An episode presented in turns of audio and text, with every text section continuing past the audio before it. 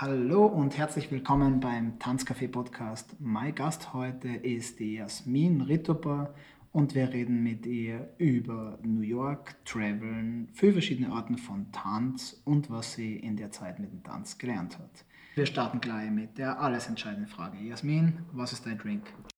Bam! Grüß euch. Mein Drink äh, ist ein Fire Monkey Coffee. Und den habe ich jetzt gerade so benannt, weil mein alter Ego ist ein Fire Monkey, weil ich im chinesischen Sternzeichen ein Monkey bin und sehr viel Fire in mir habe. Und ich liebe Kaffee. Und den Kaffee, so wie ihn ich trinke, so wie ihn ich mache, den gibt es nirgendwo. Das ist nämlich mehr oder weniger top, ein vierfacher Espresso. Ich mache ihn halt mit einer alten Espressomaschine, aber der ist so stark wie vier Espresso. Dann kommt äh, Hafermilch rein, dann kommt da noch ein äh, MCT-Öl rein und dann kommt äh, noch ein Chi-Kaffeepulver auch noch rein. Es ist die absolute Bombe. Fire Monkey! Für die paar Leute, die du nicht kennen, sag uns mal in deinen eigenen Worten, wer bist du und was machst du? Also ich bin die Jasmin Rittuper. Ich bin in Salzburg geboren und bin jetzt, würde ich sagen, Movement Artist. Ähm, um einfach ganz viele Kategorien zu vermeiden, weil ich einfach ganz viele verschiedene Sachen gemacht habe. Aber begonnen hat alles mit Tanz und der wird auch immer da sein, weil es einfach ähm, die Bewegung mit Ausdruck ist. Was das Mittel ist, wo man die, die Körperarbeit und die ganzen Körperdisziplinen mit Emotionen und mit Kunst verbindet und das auf all unsere verschiedenen Orten ausdrucken. Genau, also ich bin in Salzburg geboren, äh, habe in der Ballettschule von meiner Mama die Ballettschule Evita, die sie, bevor sie über, ähm, verstorben ist, gegründet hat. Da habe ich angefangen zum Tanzen. Dann war ich im Landestheater Ballett, in der Ballettschule, die gibt es jetzt nicht mehr. Ähm, und dann bin ich nach der Matura nach Wien gegangen, zwei Jahre, war da auf einer Musicalschule. Ähm, und habe dann äh, ein Stipendium bekommen für die Amsterdam Theaterschule, weil die war äh, Subs, wie heißt das? Ich habe nichts zahlen müssen. so heißt es. Für die Schule, wo ich nichts zahlen habe müssen, genau. Und es war eine äh, dreitägige Audition und dann hat es 20 Plätze gegeben, gemischt, international. Und für alle aus der EU war mehr oder weniger damals, muss man sagen, die ganze Ausbildung fast gratis. Und ich habe dann abgeschlossen 2000. 2004, 2004 äh, mit einem Bachelor of Arts in Dance and Musical Theater. Also ich war ausgebildet, um Darsteller für Musical zu sein. Sprich, ich war ähm, Schauspieler und Gesang gehabt, Tanztheorie, aber hauptsächlich schon Tanzfächer. Und dann bin ich nach New York gezogen, nach Brooklyn. Also dann war ich zwei Jahre noch in Amsterdam, nachdem ich fertig studiert habe und habe da ähm, zum Arbeiten angefangen, mal Teilzeit in einem Coffeeshop und Auditions machen und mit so einer Freelance äh, Tanzcompany ähm, mit ganz tollen Leuten, wo wir für so Eventgeschichten gemacht haben ähm, und wo ich einfach ein bisschen Schnuppern schon habe dürfen in das ganze Berufsleben als Tänzer. Also ich muss sagen, als Berufsleben eines äh, Freelance-Tänzers. Ähm, Holland war ein super Pflaster, weil damals war noch wahnsinnig viel Götter für verschiedene also Subventionen. Und ähm, ich habe aber nach der Schule eins gewusst, dass ich nicht Musical machen wollte. Ähm, und für mich war ganz wichtig, dass ich nicht jetzt mich in irgendein Engagement reinstürze, so, sondern dass ich wirklich rausfinde, ähm, wer bin ich als Tänzer? Und mit der Frage habe ich eigentlich noch sehr lang mich auseinandergesetzt. Und ich finde es ganz wichtig, dass man sich immer wieder mal fragt, warum macht man, was man macht.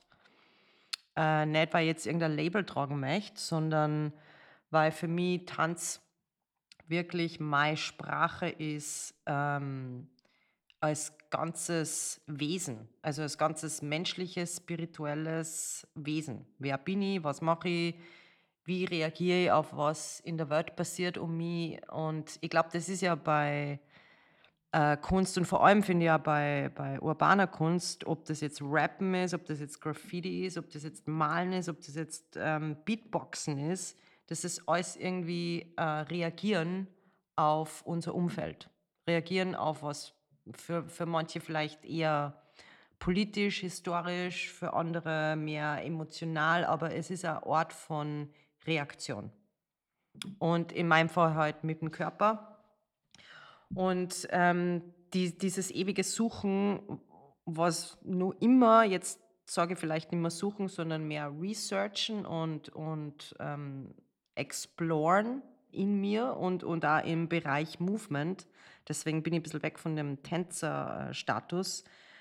Ähm, das war für mich halt ganz wichtig und ich, ich habe dann gewusst, okay, Musical will man nicht machen. Dann waren relativ viele Contemporary Dance Companies in Holland. Die habe ich zwar alle super, also ich habe mir viele Stücke angeschaut, bin zu Auditions gegangen und habe mich mit sehr viel identifizieren können, aber da war nie was, wo ich gesagt habe, das will ich und nichts anderes. Und gerade wenn du in dem Feld bist, wo wir sind als Tänzer und wenn ich das auch beruflich mache, dann muss, für mich hat das 100% passen müssen. Und ich habe nur gewusst, 100% war sie, dass ich viel verschiedene Sachen machen will und nicht nur mir auf eine Art Stiltanz oder eine Company oder ein Stück mir jetzt meine ganze Zeit und mich selber investieren möchte. Und natürlich war das auch ein bisschen ähm, ja, verwirrend, weil, weil du halt irgendwie nicht genau warst, okay, ich habe jetzt diese Ausbildung als Musical-Darsteller und die ist eh schon sehr breit gefächert. Ähm, in so einer Contemporary Company wollte ich nicht, im Musical wollte ich auch nicht, war es weiter. Und deswegen bin ich dann nach New York gezogen und habe mich einfach in dieses Freelance-Leben hineingeschmissen. Dann erzähl uns doch gleich mal ein bisschen was über deine Freelancer-Zeit in New York. Also meine ganze Freelancer-Zeit in New York, sage ich, war jetzt ähm, sieben Jahre plus minus. Da, das waren zwei Künstlervisa und auch so ein Künstlervisa geht je drei Jahre. Und mein erstes Jahr ähm, bin ich natürlich mit einem Touristenvisa ganz normal rüber, das ist drei Monate und wollte einfach schauen, komme ich zurecht mit der Stadt, kommt die Stadt zurecht mit mir. Und ähm, habe gleich ein paar ziemlich coole Jobs, mein erstes Musikvideo und habe gemerkt, okay, das ist eine Stadt, da kann ich arbeiten auch wenn ich jetzt noch keine Green Card habe oder wenn ich noch keine Papiere habe. Mein zweiter Freelance, mein zweiter Gig, wo ich wirklich der so ein, so ein, so ein Milestone irgendwie war, war ein unbezahlter ähm, Reality-Show-Gig mit Salt and Pepper, so heißt die Salt and Pepper Show. Und mir ist es dann auch gar nicht mehr um das gegangen, dass ich da jetzt nichts gekriegt habe oder nicht und jetzt auch kein Footage habe. Aber ich habe einfach gemerkt, äh, das ist eine Stadt, New York ist eine Stadt, wo du äh, wirklich, wo, wo dieses Sprichwort herkommt, vom Tellerwäscher zum Millionär, who can make it in New York, who can make, uh, you can make it anywhere. Es ist eine Stadt, die, die ist hart, aber sie hat da wahnsinnig viel zu geben und du triffst so viele verschiedene Leute auf so viele verschiedene Orten und es, und es kitzelt die, weil du wirklich merkst, hey, da könnte ich an Break haben, aber jetzt nicht ein Breakthrough, in, dass du jetzt irgendwie so berühmt werden, dass man berühmt werden möchte, aber dass so viele verschiedene Orten für einen Tänzer oder für einen Performer gibt, um diesen Beruf auszuführen. Und das war für mich eben das beste Pflaster, weil ich eben nicht gewusst habe oder weil es nichts gegeben hat, wo ich gesagt habe, nur das, nur Musical oder nur Contemporary Tanz oder nur urbaner Tanz. Ich bin nämlich dann gerade an den Anfängen in der New York-Zeit habe ich gesagt, fuck die Contemporary-Szene, es war mir alles zu viel und ich habe schon so ewig für Ballett gemacht und ich wollte einfach mehr ins Urbane. Und ich war es nur auf, meiner, auf meinem Vision Board. Eins der Sachen war Hip-Hop-Musikvideo. Das ich wollte unbedingt in einem Hip-Hop-Musikvideo dabei sein. Ja, und das war ich dann auch. Und es war sogar, es waren eh einige, aber eins davon, von den größten, war Rihanna und Jay-Z und das, ist, und das sind später immer dann eigentlich diese Aushängerschilder, wo ich sage, das waren die, die härtesten Projekte, wo man sich am unmenschlichsten behandelt vorgekommen, also vorkommen ist. Und zum Beispiel für das Musikvideo haben wir 14 Stunden Draht. Das war Run This Town mit Jay-Z, Rihanna und Kanye West. Und 50 Dollar haben wir gekriegt. Und du darfst dann den Check dann in, einen Check nämlich in so einem Wohnwagen, wo jeder ähm, vorbeigegangen ist. Und das war wirklich wie so eine Stempelgeschichte. So Stempelmackel sammeln, so, so sind wir uns vorkommen. Dann ähm, ein, zweites, ein zweiter großer Künstler, den jetzt eigentlich jeder kennt, das ist Sia. Und mit der habe ich zwei Videos gemacht, bevor sie war ja immer schon berühmt und sie hat ja immer für ganz viele andere Stars schon Songs geschrieben, aber bevor sie ihren mega Breakthrough gehabt hat, ähm, mit ihr zu arbeiten, war komplett anders als wie mit Rihanna, Jay-Z, weil sie wahnsinnig persönlich war und total nett und du hast einfach gemerkt, du bist ja wirklich als respektierter Künstler vorkommen, die Tänzer braucht.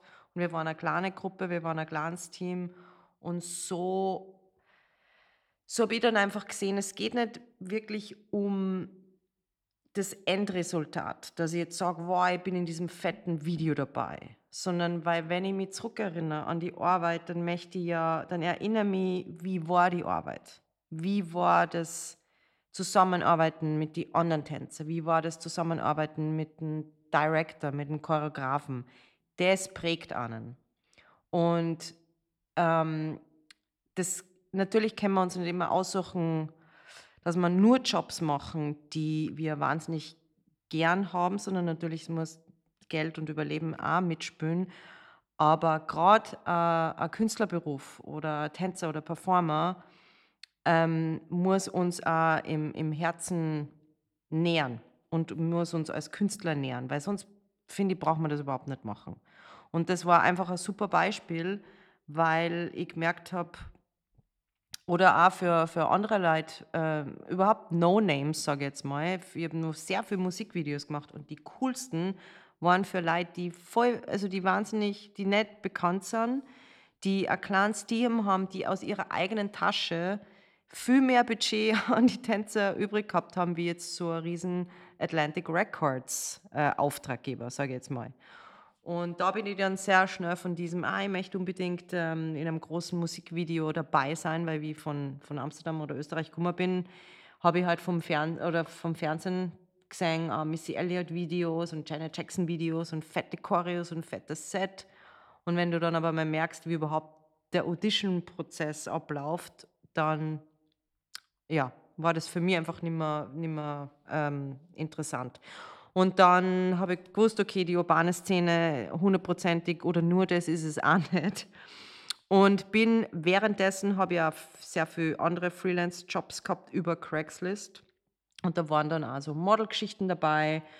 Und ich habe immer schon seit Kind an ein, ein sehr natürliches, äh, eine sehr natürliche Beziehung zu meinem Sexualverhalten. Aber damit meine ich nur dass ich mich wahnsinnig wohl gefühlt habe in meiner Haut immer schon und dass ich immer schon nach dem Ballett dann im Jazzunterricht Moves, wo ich die Hüften bewegen habe können oder wenn wir jetzt ähm, Kategorien sagen würden, twerken oder shaken oder shimmy oder in, beim Burlesque in seine Kurven als Frau zu gehen oder mit diesen Sachen zu arbeiten, die wir als Frauen haben. Als Männer aber als Frauen ist es nur ein bisschen ähm, ist nur ein bisschen anders. Ähm, und es war für mich immer wahnsinnig natürlich, ohne dass ich da jetzt schon ein Label gebe oder ohne dass ich sage, ich möchte sexy sein oder ich möchte bei, dann habe ich sehr viel Fotoshooten auch angefangen, ähm, dass ich sage, bei den Fotoshoot-Posen, ähm, dass ich mir das wo abschaue, sondern ich habe das aus der Bewegung ausgemacht und das ist natürlich aus mir gekommen. Das heißt nicht, dass ich immer wahnsinnig freizügig überall sein habe müssen oder dass ich auf einem FKK-Strand war. Das bin gar nicht ich, sondern wenn es um meine Movement Language geht, weil das ja meine Sprache ist, äh, habe ich mich immer schon, wollte ich einfach dieses, diese totale Freiheit ausleben. Und ob man jetzt verbal einfach eine Freiheit sagt, hat und sagt zu den verschiedensten Themen, was man sich denkt, so ist bei mir eben die, die Körpersprache, Tanz ist Movement, später dann Yoga, Akrobatik, die ganzen Sachen, die ich dann gelernt habe, später auch noch, die, die fließen eben bei mir dann alle in Movement über und je mehr Movement-Tools ich habe, desto mehr kann ich auch sprechen mit meiner Movement-Language. Und in New York ähm, neben den Fotoshoots, dann neben den Freelance-Gigs, war dann ein großes Thema, was mich bis jetzt nur begleitet, die ganze Burlesque-Szene.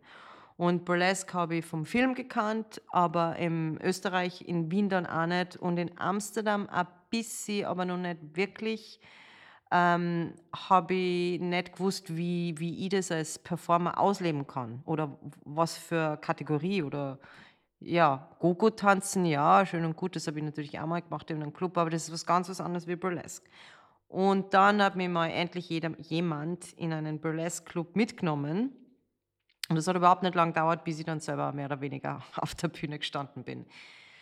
Diese Acts haben auch nicht wahnsinnig viel Zeit. Aber, und das ist jetzt wieder ein super Beispiel, das Gefühl, was ich gehabt habe, wie ich hingegangen bin während des Performance und danach war für mich das beste Feeling. Weil Burlesque ähm, gibt dir die Chance als Darsteller, ob du jetzt, egal was für ein Tänzer bist, oder vielleicht als Sänger oder als Schauspieler, aber es ist ein Schema, wo du sehr viel Freiheit hast und wo du dir ein Act selber zusammenstellen kannst. Natürlich ist es das äh, Hauptthema, dass du dann irgendwann mal dich entkleidest, aber wie du das machst, ob du das lustig machst oder pervers oder grotesk oder total sensitiv oder erotisch, das ist eben totale Freiheit. Und in den ganzen Burlesque-Shows siehst du sehr oft ähm, ein Misch dann aus, wie beim Varieté-Theater, wie Zirkus. Du siehst ein Misch aus, aus Musik, aus was Lustigem, aus was vielleicht mit Comedy, aus äh, Zirkus-Acts. Also da, ist, da denkt man jetzt nicht an einen Stripclub. Deswegen äh, im Stripclub, ja, ent, äh, entkleiden sich die Damen auch, aber es ist, du kannst es nicht einmal vergleichen miteinander. Es ist komplett anders. Und auch das Publikum ist komplett anders. Und ich würde sagen, wenn ich jetzt das ganze New York zusammenpacke, diese sechs, sieben Jahre von all den Erfahrungen, die ich gemacht habe, ähm, auch sehr schräge dabei. Aber das Burlesque ist was, das habe ich dort kennengelernt, das habe ich sehr zu schätzen gelernt. Das, da bin ich mal sehr geschätzt vorgekommen. Also in diesen ganzen äh, Auftritten, da habe ich wirklich schon oft die Erfahrung gemacht, dass Leute nachher zu mir kommen sind, Frauen auch, die gerührt waren. Weil halt, ähm, mein Act war jetzt, mein damaliger Signature Act war auf Massive Attack und das war für mich auch so was, kann ich nicht nur durch mein Entkleiden die Leute packen, sondern auch durch meine Emotion. Wie entkleide ich mich? Mit was für Bewegungen und was für Geschichten stecken dahinter? Auch wenn die vielleicht abstrakt erzählt werden oder in einer, in einer Avantgarde-Art. Aber der Zuschauer merkt immer, ob du äh, ob das von was kommt, was mit echten Emotionen zum da hat. Und ähm, sogar in einem Stripclub, das war mal so ein Special Event, da waren, das war ganz interessant, das war ein Stripclub und da waren halt Stripperinnen. Und in diesem gleichen Event hat derjenige auch noch Special Acts gebucht. Und da hast wirklich gehabt die Strip Girls und dann noch ein paar Burlesque und andere Acts. Und da ist mir das auch passiert. Also da sind dann zwei Männer nachher zu mir hergekommen, die ganz, die wirklich mit Respekt gesagt haben, wow, das war ja wirklich Kunst. Also sie haben gesagt, natürlich hast du einen schönen Körper, aber das war nicht das Hauptding, was sie gepackt hat. Und da, das kann ich mich ganz genau erinnern, da bin ich raus aus dem Club und es war spät und ich bin hüpfend durch New Yorks Straße und ich dachte, genau das wollte ich, genau dieses Gefühl wollte ich dass ich nicht, dass ich, dass ich nicht diese Fleischbeschauung oder halt nicht dieses, ah, du ziehst dir nur aus, sondern dass ich wirklich in einem Mann, der vielleicht gewohnt ist, dass er auf, die, auf den Körper schaut, dass er nur was anderes sieht. Emotionen oder dass das irgendwas in dem bewegt, ob Frau oder Mann. Und das war dann für mich eigentlich ein großer Beginn, dass ich gesagt habe, okay, da mit dieser Nude Art, das ist nämlich dann auch in meine Fotoshoots ähm, habe ich natürlich auch sehr viel Nude Art dann angefangen, weil es für mich ein Ausdrücken wieder meiner Seele war, mein, meines Spirits und nicht nur das Darstellen meines Körpers. Und das war für mich ein ganz, ganz wichtiger Punkt. Und das habe ich dann als New York, würde ich sagen, das Wichtigste, was ich da mitnehmen kann, war, dass das ein Riesenspielplatz war, wo ich mich entfalten habe können, wo ich Sachen ausprobiert habe, wo es danach keine Fingerweisungen gegeben hat oder Kategoriegeschichten, weil New York ist einfach so ein Harzpflaster, wo jeder sehr viele andere Jobs nur macht zum Überleben. Und ich wirklich kennenlernen habe können, wer ich bin und ähm, was ich mache und was ich noch weiter ausprägen möchte. Nach sieben Jahren New York bist du dann wieder zurückgekommen nach Österreich und hast da angefangen, wieder selber zu werken. Was ist denn da passiert? Genau, also nach sieben Jahren bin ich zurückgekommen und habe eh gleich durch den Alfred Winter auch, der hat nämlich meine Mama sehr gut gekannt und der hat immer so ein bisschen ein Auge auf mich gehabt, geworfen gehabt. So. Der hat immer gesehen, dass ich einfach überall war, nur nicht in Salzburg und der hätte gern gehabt, weil er, wie gesagt, mit meiner Mutter zusammengearbeitet hat, dass ich auch irgendwie beteiligt bin in der Salzburger Szene. Und der hat dann den Draht gelegt zur Philharmonie Salzburg mit der Lisi Fuchs, mit der ich heute noch arbeite. Und ähm, habe ein Haus von meiner Oma vererbt bekommen, schon eh schon länger. Und da war einfach auch jetzt ein paar Entscheidungen anfällig und mein Dad hat auch gesagt, jetzt wird mal Zeit zum Heimkommen. Und das erste Projekt war eh gleich äh, mit der Philharmonie Salzburg, ähm, Romeo und Julia, wo ich dann auch den Alexander Wengler und die ganzen Breakers und auch dich, Frau Gü, kennengelernt habe, ähm, weil der Alex den Romeo gespielt hat bei Romeo und Julia. Und dann war ich weitere, würde ich sagen, auch sieben Jahre fast am Stück in Salzburg, weil dann war, wie gesagt, Haus, Umbau, ähm, und erstmal da sein und kennenlernen. Also ich habe Salzburg eigentlich überhaupt nicht kannt, weil ich schon so früh weg war.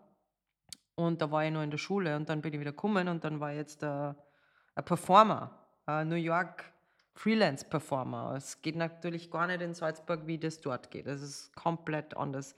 Freelance in Salzburg oder in Österreich ähm, ist wie Tag und Nacht mit Freelancern in, in Amerika oder in New York. Es gibt einfach viel weniger Angebote und bei uns ist doch hauptsächlich, man sagt dann, geht man zum Theater oder geht man in irgendeine Company oder Film ist auch relativ wenig für Tänzer schon eher gar nicht damals gewesen. Philharmonie Salzburg habe ich wahnsinnig gern gemacht, mache ich jetzt noch immer gern weil ich so viel Freiheit gehabt habe dort, weil ich selber meine Rollen choreografieren habe können. Ja, vielleicht ist das Format ähm, nicht so wahnsinnig professionell, wenn man es jetzt als Tänzer oder von den Produktionen her anschaut. Aber da bin ich wieder bei dem Punkt, dass ich, dass ich die Momente, während ich auf der Bühne stehe, wo ich mir denke, ich darf jetzt mit 40 Menschen, 40 Live-Musikern das machen, was ich will dann sage ich, hey, deswegen habe ich ja diesen Beruf, deswegen hat der Beruf mich ge gechosen. Ähm, und das ist ein Privileg für mich. Und das, ähm, das war das eine Standbein, also Philharmonie Salzburg, diese ganzen Produktionen. Kinderfestspiele mache ich auch gern, aber lieber mache ich dann vielleicht die Erwachsenen-Shows, obwohl die Kinderfestspiele auch wahnsinnig viel geben und die Kinder einfach super ehrlich sind und äh, da habe ich wahnsinnig viel auch im Schauspiel gelernt, im Hosten, im Freelancen mit dem Mikrofon auf der Bühne, wenn man nicht einmal jetzt einen Text oder so hat. Ähm, und dann äh, anderes großes, äh, noch immer laufendes Projekt ist dann äh, Hannibal mit, vom Hubert Lepka. Das ist dieses Gletscherspektakel, wo ich dann äh, meine Luftakrobatik, die ich eigentlich in New York auch schon angefangen habe mit einem Stunt-Team, also das Element Luft, mit dem ich auch wahnsinnig gerne arbeite, ähm, wo ich dann die Rolle Venus gekriegt habe, wo ich am Helikopter hänge. Und dieses Gletscherspektakel findet alle zwei Jahre statt. Und dadurch habe ich dann auch den Peter Bercht kennengelernt ähm, und der ja in Salzburg und viel in Österreich sehr viel so Event-Shows macht. Und das würde ich jetzt sagen, freelance-mäßig als Tänzer ist er, ist er super, super, ein super Director zum Arbeiten. Der Peter Bercht ist ein ganz ein Lieber. Ich mag ihn gerne, ich verstehe ich versteh mich gut. Ich arbeite gern mit seinem Team und ähm, Philharmonie Salzburg, Peter Bercht und Hubert Lepka, das waren so meine drei Sachen, würde ich sagen, mit denen ich mehrere Jahre dann verbracht habe. Habe dann auch noch meine eigene erste Solo-Show gemacht, I'm Shapeshifting. Da hat der Alexander Wengler Regie gemacht. Und ähm, das war, ich würde jetzt nicht sagen, eine total äh, biografische Geschichte, aber sehr viel basierend auf dieser New York-Geschichte, weil ich gesagt habe, ich muss das irgendwie verarbeiten. Ich muss das in ein Stück arbeiten habe da in Salzburg auch Förderung angefragt, war jetzt mal in diesem ganzen Förderbudget-Radl mal dabei und habe das auch kennengelernt, was für mich auch ganz anders war wie damals in New York. Und bin total happy, dass ich diese Show gemacht habe. Ähm, habe da fünf Vorstellungen gehabt, die sind alle super gelaufen und ähm, möchte irgendwann gerne nochmal vielleicht einen Film aus dieser Show machen. Aber in der Show habe ich halt auch wahnsinnig viel mit diesem Thema Sensualität und Burlesque äh, reinbocken können. Noch nicht so viel wie ich wollte, aber ähm, doch einiges. Und Schauspielhaus. Das ist nur das nächste große Standbein, wo ich dann als äh, Tanz- und Akrobatiklehrerin gearbeitet habe für die Schauspielschüler und bei sehr vielen Stücken Choreografie gemacht habe, was keine Tanzchoreografie war, für mich sehr wichtig, sondern ähm, Bewegungscharaktere. Also immer wenn es Stücke gegeben hat, wo jetzt Elemente oder Szenen drin war, wo mal Bewegungen oder Charakterrollen, die sehr physikalisch waren, haben es mir immer geholt und das habe ich wahnsinnig gern gemacht. Und somit kann ich gleich ein bisschen einen Schwenker machen, weil ich mir dann auch gedacht habe, okay, das taugt mir total, wenn ich mit Menschen körperlich arbeiten kann, aber nicht Tanzschritte oder Tanzchoreos erstellen. Und das war also der Grund, warum ich in New York, wo ich ein bisschen schon in die Filmszene ein bisschen gerutscht bin, ähm, wo ich noch nicht ganz abgeschlossen habe mit Amerika. Also in diesen nächsten sieben Jahren, wo ich dann in Österreich war und auch sehr viel im Theater eben diese Körperrollenarbeit gemacht habe, habe ich und von Amerika noch gewusst habe, dass mich Film deswegen interessiert, um so ähm, Kreaturen zu spüren habe ich mir gedacht, ich möchte es aber noch, noch mal probieren mit Amerika. Also ich habe noch nicht ganz abgeschlossen gehabt.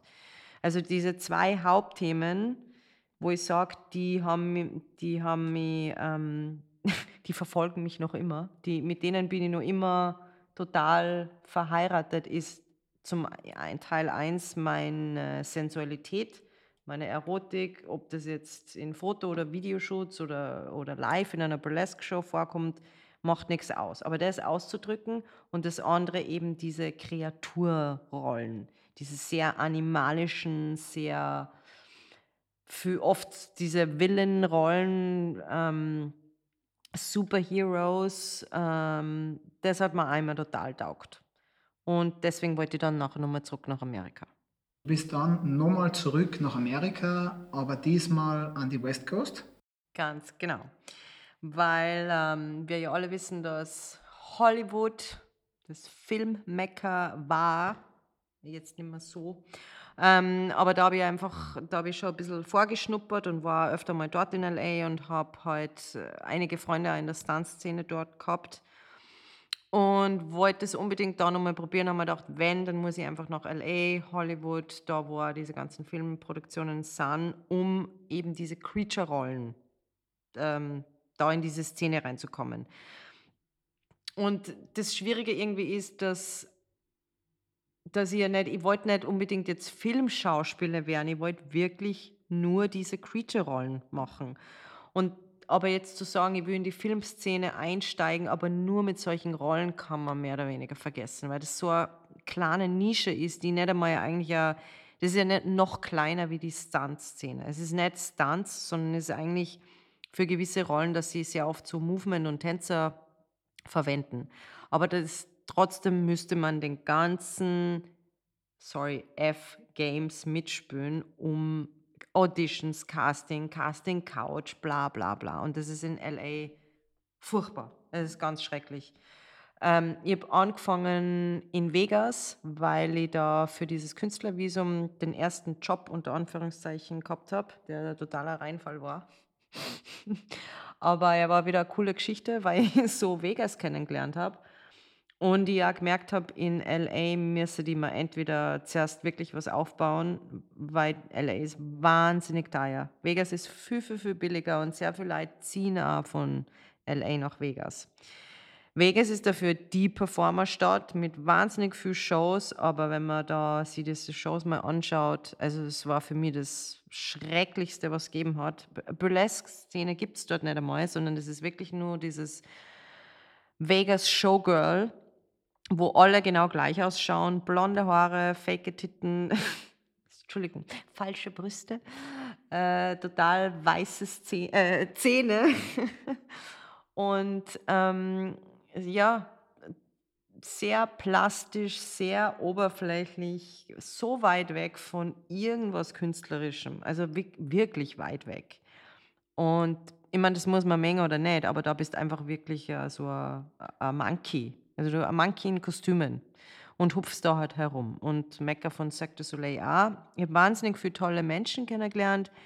Ich habe in einem kleinen äh, Theater gearbeitet von einer ehemaligen afrikanischen Sängerin vom Cirque, die hat dann ihr eigenes Theater aufgemacht.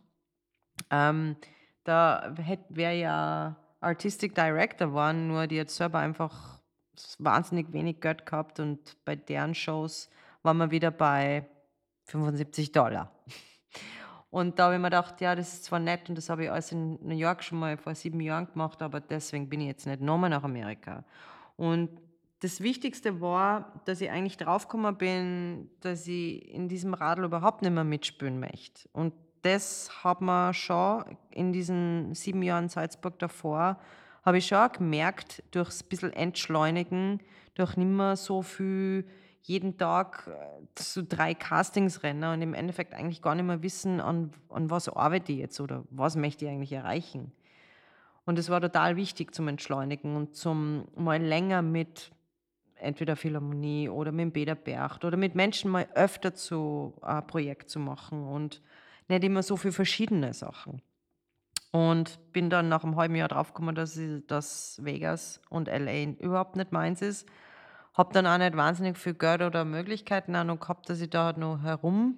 Ähm, und bin nach Costa Rica geflüchtet, weil ich dann einfach einen Break gebraucht habe und da war ich dann im Endeffekt sechs Monate, weil dann war schon der erste Lockdown und da war ich eben nur in Costa Rica. Und dann bin ich nach dem ersten Lockdown Juli 2020 wieder nach Salzburg zurück.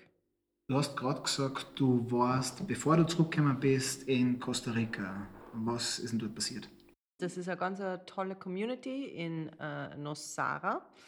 Und da bin ich, also Costa Rica war ich schon länger Fan und zu genau der Community, weil das über einen Yoga-Bekannten, also Yoga mache ich auch schon sehr lang, ähm, der hat mir diese Community empfohlen, weil das ähm, sehr viel so Expats sind. Das sind Leute von Amerika und von Kanada, die einfach weggezogen sind, der, dort halt mit sehr viel Geld und so Entrepreneur-Typen, die sich da was aufbauen und sehr spannende Leute, viel von der Yoga-Szene, Martial Arts und Plant Medicine.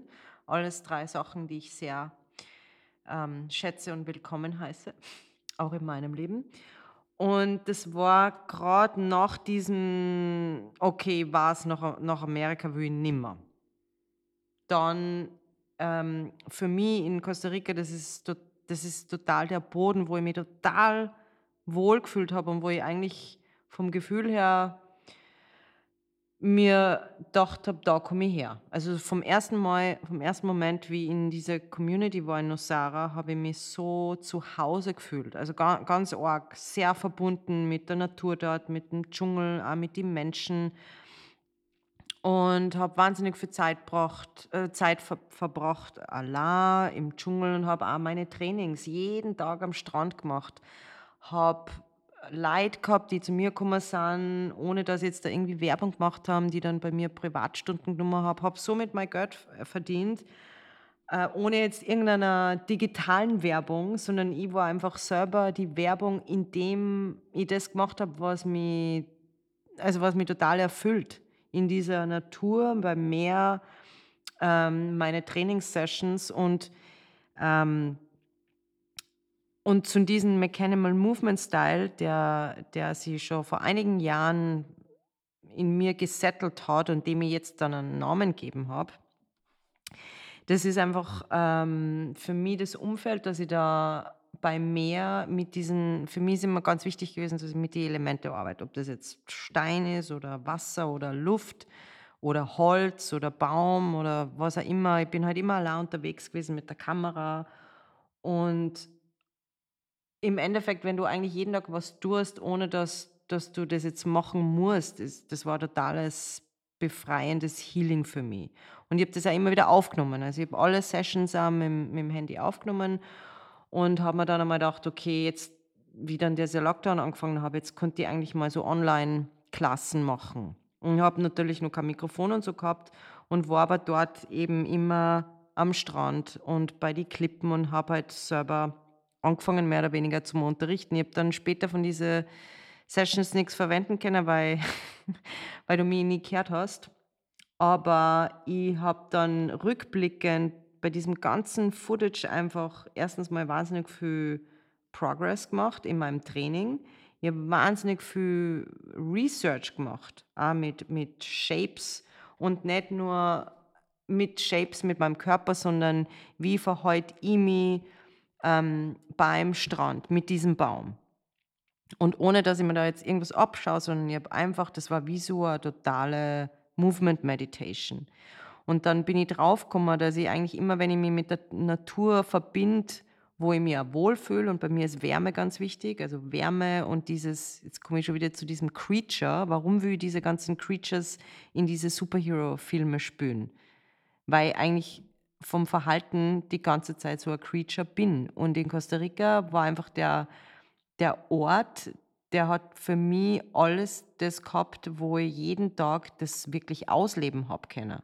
Also da habe ich nicht einmal in, einem, in einer Filmrolle mitspielen müssen, weil da war ich total in meinen Elementen. Und ähm, da habe ich natürlich auch ein bisschen mehr Zeit gehabt und war nicht mehr in diesem totalen stressigen Rhythmus auch zu Proben laufen oder Auditions machen, sondern war wirklich total verbunden mit der Natur, mit meinem Movement, habe auch Tanz unterrichtet ähm, und war vom Feeling her so happy wie noch nie. Und dann habe ich mir gedacht, okay, ich muss mir das jetzt mal anschauen, was macht mich wirklich glücklich und schreibt man es auf. Und ja, okay, Movement oder Tanz, aber wie, unter was für Umständen? Will ich überhaupt nur in irgendwelchen Companies tanzen? Na. Will zu Cirque du Soleil in den fettesten Theatern? War ich zwar noch nie, aber na, das wollte ich auch nicht. Ich will das machen, dass ich so ein Gefühl habe wie in Costa Rica am Strand, dass ich solche Shapes mir beibringe und dann auch anderen Menschen, nicht nur um diesen Shape zu können, sondern um dieses Gefühl dabei zu haben. Wie ein Kind äh, im Sandkasten oder wie ein Kind wieder, wenn, man, wenn du draußen spürst und du in totalen Hier und Jetzt bist und diese totale pure Freude empfindest, die wahnsinnig schwer jetzt gerade ist, glaube ich, bei sehr vielen, dass sie überhaupt wissen, wo, wo das liegt bei denen. Ähm, und dann bin ich wieder zurückgekommen und dann war für mich klar, äh, ich habe ja auch schon sehr viel mit Patreon, mit dieser Plattform äh, gearbeitet. Da habe ich mehr oder weniger meine Aktkunst in Form von Galerien, also da, da kann man sich nichts runterladen, sondern das kann man sich so vorstellen, das sind verschiedene Galerien, die man sich anlegen kann, dann kann man selber einen Preis geben und dann füllt man diese Galerien. Und somit habe ich ein bisschen einen Vorgeschmack schon gekriegt, bevor dann der ganze Corona-Lockdown richtig losgegangen ist, ähm, wie das funktioniert mit Online-Einkommen. Und dann natürlich sehr verschärft, haben wir gedacht, okay, jetzt muss jetzt ist die Chance, dass ich das richtig, richtig push.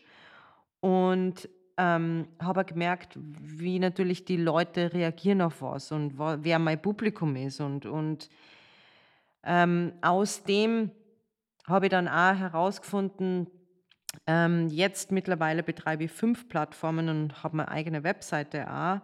Und ähm, neben diesen ganzen Fotoshoots, die ich halt auch schon seit über zehn Jahren jetzt mache, Aktfotoshoots und am Anfang halt sehr viel Verschiedenes, aber jetzt wirklich gezielt, ich möchte nur mehr, also ich shoot nur mehr mit den Menschen, wo ich mich total verstanden fühle, die, wo ich mir denke, die sehen mich als Künstlerin und nicht nur als irgendein Aktmodel.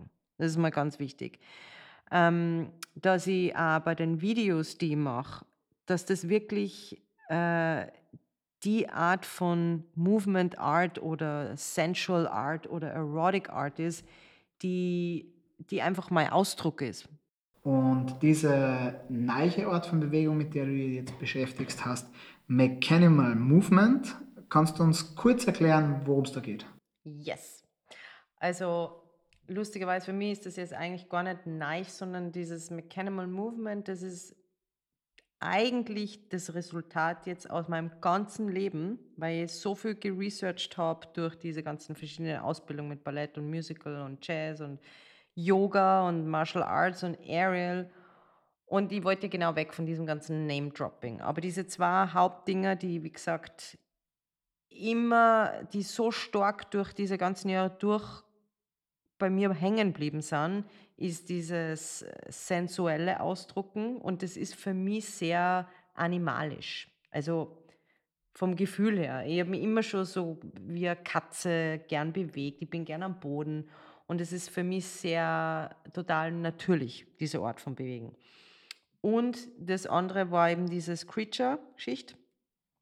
Und im, im ähm, in meinem Burlesque, lustigerweise mein erster Burlesque-Act war ähm, Massive Attack Angel und es hat sehr viel von, von so einem Puppen, im Urbanen würde man vielleicht Animation oder ein bisschen was von Ticking und Robo sagen. Ich möchte jetzt keine Worte herumschmeißen, aber die Art der, wie du Muskeln verwendest oder Isolations. Isolations ist auch was, was ich damals im Jazzunterricht haben wir das schon gemacht. Und dann später haben wir gedacht, aha, cool, in, in, in Hip-Hop ist auch sehr viel mit Isolations. Und dann habe ich mir gedacht, okay, aber ich kann ja Isolations auch verwenden, aber jetzt nicht in Hip-Hop-Bewegungen. Einfach Isolations, dass man, dass man seinen Körper so beherrscht, dass du, ähm, dass du mehr oder weniger totaler Master über deinen Körper wirst. Und das war eigentlich immer so dieses Ziel von mir.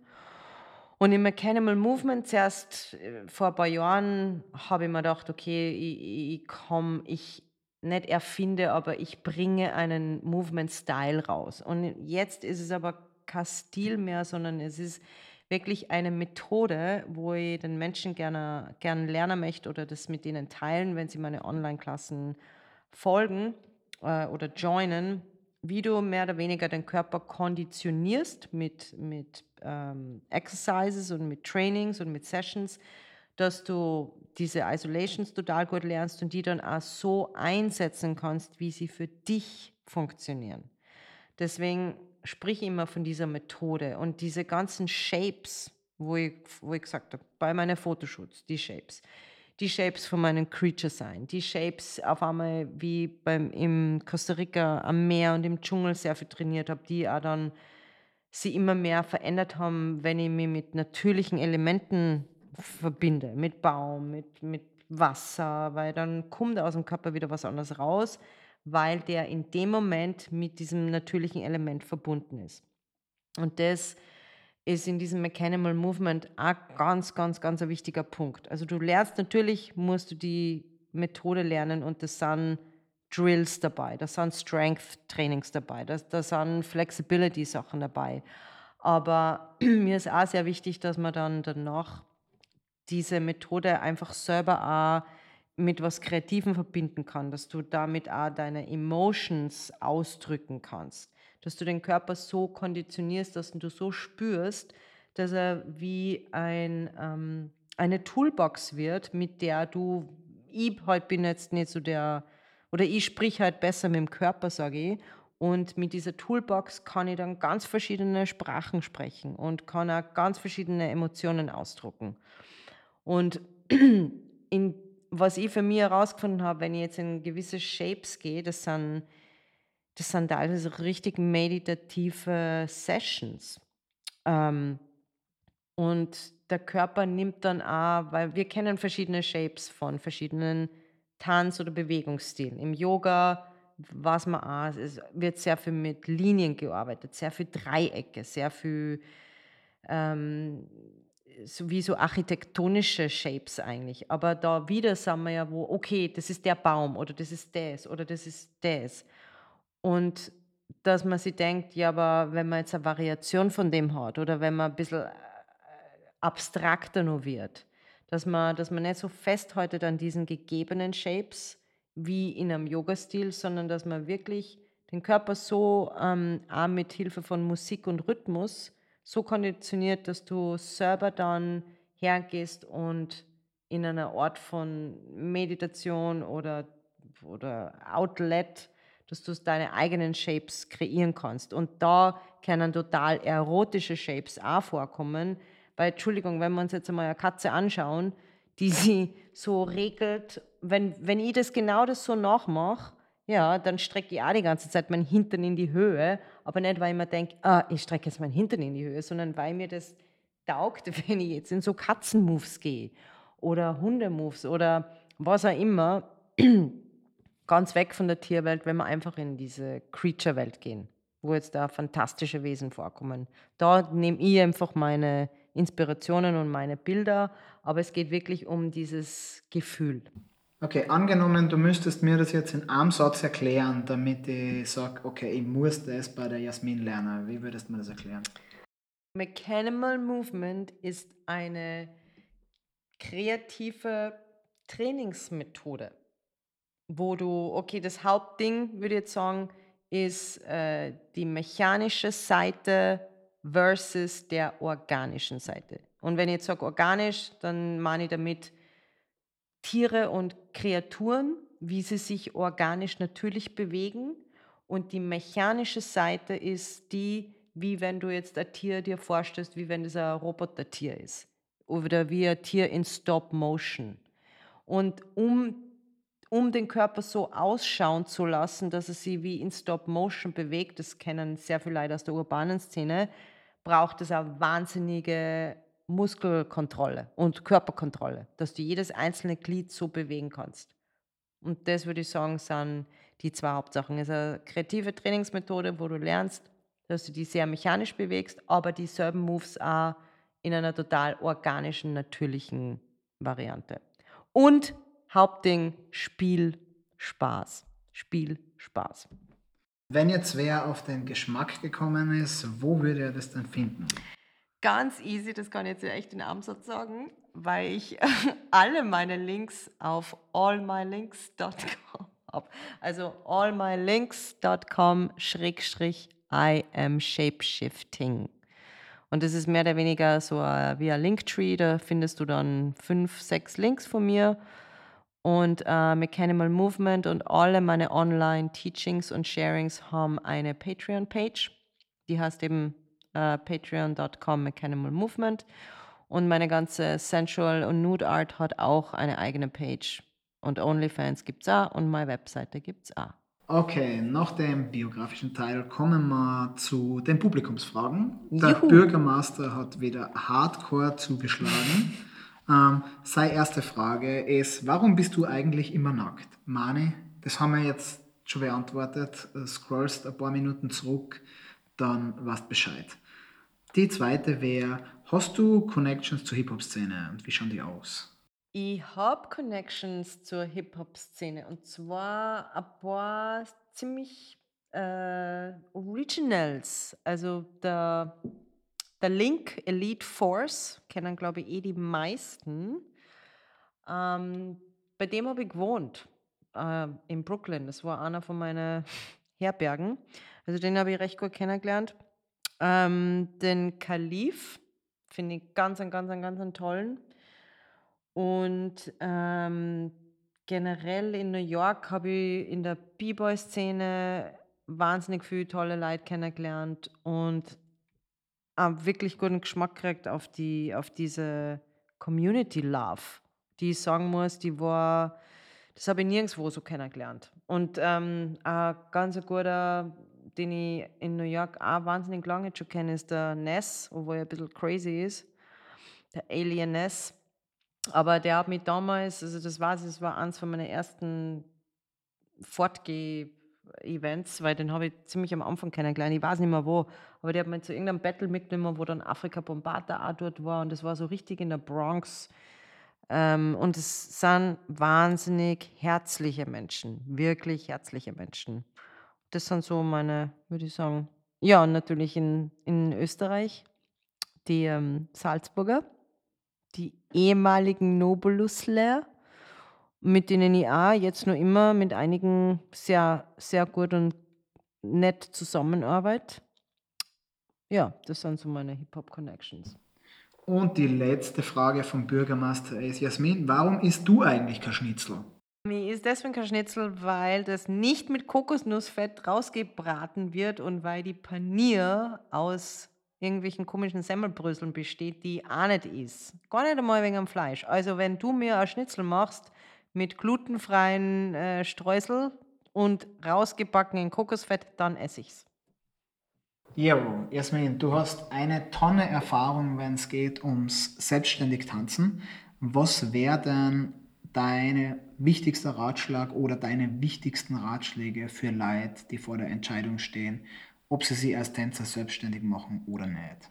Das ist eine super Frage. Also zuerst einmal finde ich, das Allerwichtigste ist, dass du als Tänzer dass du weißt, warum du tanzt, dass du und dass du das nicht nur für jemand anderen oder für das Einkommen oder für, das ist ganz wichtig, dass das muss, das darf nicht im Vordergrund stehen. Weil wenn du dich selbstständig machst und du und du gehst dann mit so einer Erwartungshaltung rein, was dann rauskommt und das kommt nicht raus, dann gibst natürlich schnell auf, wenn nicht der Hauptgrund deine Passion ist. Und ein ganz wichtiger Punkt ist auch noch, dass du natürlich, äh, äh, wenn ich jetzt sage, wie wenn man, ein wenn man ein Produkt hat und das Produkt verkauft man dann am Markt und dann bewirbt man das Produkt. Im Endeffekt, wenn wir uns jetzt selbstständig machen, sind wir irgendwo das Produkt selber. Dass du ähm, eine Idee hast oder äh, an Stil oder das, was die ausmacht. Und das soll, das ist ganz wichtig, dass das auch vom Herzen kommt und dass das ähm, was ist, wo du wirklich dafür brennst. Weil wenn du nicht dahinter stehst und das wirklich gern machst, egal was da jetzt rauskommt, sondern du musst das genauso gern machen, auch wenn, wenn du jetzt einmal ein Jahr reinbutterst und da kommt nur kein Profit raus, weil das wird dann irgendwann Früchte tragen. Das ist so, das ist, finde ich, das Allerwichtigste, dass ich weiß, hey, ich bin jetzt glücklicher, weil ich bin, ich, ich gebe euch das, wo, wo ich, wenn ich mal, ich schau, kann mir das Video 10.000 Mal anschauen und es macht mich immer happy. Nicht, weil ich finde, dass ich so toll bin, sondern weil, weil ich wirklich denke, hey, das bin ich. Das ist genau das, wofür jetzt die ganzen Jahrzehnte gearbeitet habe ähm, und, und hinter dem stehe. Und dann wird es auch irgendwann Früchte tragen. Aber wenn man nur jetzt so schnell, schnell probiert, weil jetzt sprüssen gerade so viele verschiedene Plattformen raus, ähm, das ist auch sehr verwirrend, aber gerade deswegen muss man selber mit der Selbstständigkeit wirklich hinter sich stehen. Und das ist, glaube ich, jetzt mal das Wichtigste, was ich mitgeben kann. Was war da deine größte Challenge, würdest du sagen, in dem Bereich? Ähm, die größte Challenge ist natürlich, dass du dann, wenn du selber das Produkt bist, dann ist es natürlich, wenn wir als Künstler uns verkaufen, da ist immer emotionale Geschichte dabei, dass du, wenn du dann, ähm, du musst zwei Rollen spielen. Die eine Rolle bist du als Künstler um den Content, deine Kunst zu machen und das äh, dann äh, online oder wie immer du das dann verkaufst, anzubieten. Und das andere bist du dann als Businessmann oder Frau, der das äh, managt und der das dann mehr oder weniger äh, promotet. Und da musst du schauen, dass du dann die Emotionen nicht mitspüren lässt. Und das finde ich noch immer ist mein größtes Challenge. Dass ich sage, okay, das, weil das, je mehr emotional ich natürlich bin in der Kunst, desto besser und more powerful wird sie. Aber wenn es dann geht, um die Kunst dann als Produkt anzusehen, dann muss ich kurz so Kappel switchen und dann muss ich wirklich meine Emotionen abstellen, wenn es um den Verkauf geht. Aber es ist ja wahnsinnig, ähm, es ist ja wahnsinnig wichtig, dass du für die selber weißt, was dein Wert ist. Für die selber. Das ist, glaube ich, das Wichtigste. Was ist dein Wert? Okay, Jasmin, danke schön fürs Gespräch. Wir trinken unseren Fire Monkey Coffee und immer ein Espresso und hören uns hoffentlich bald. Bis dann. Bis dann. Yo, yo, yo, yo.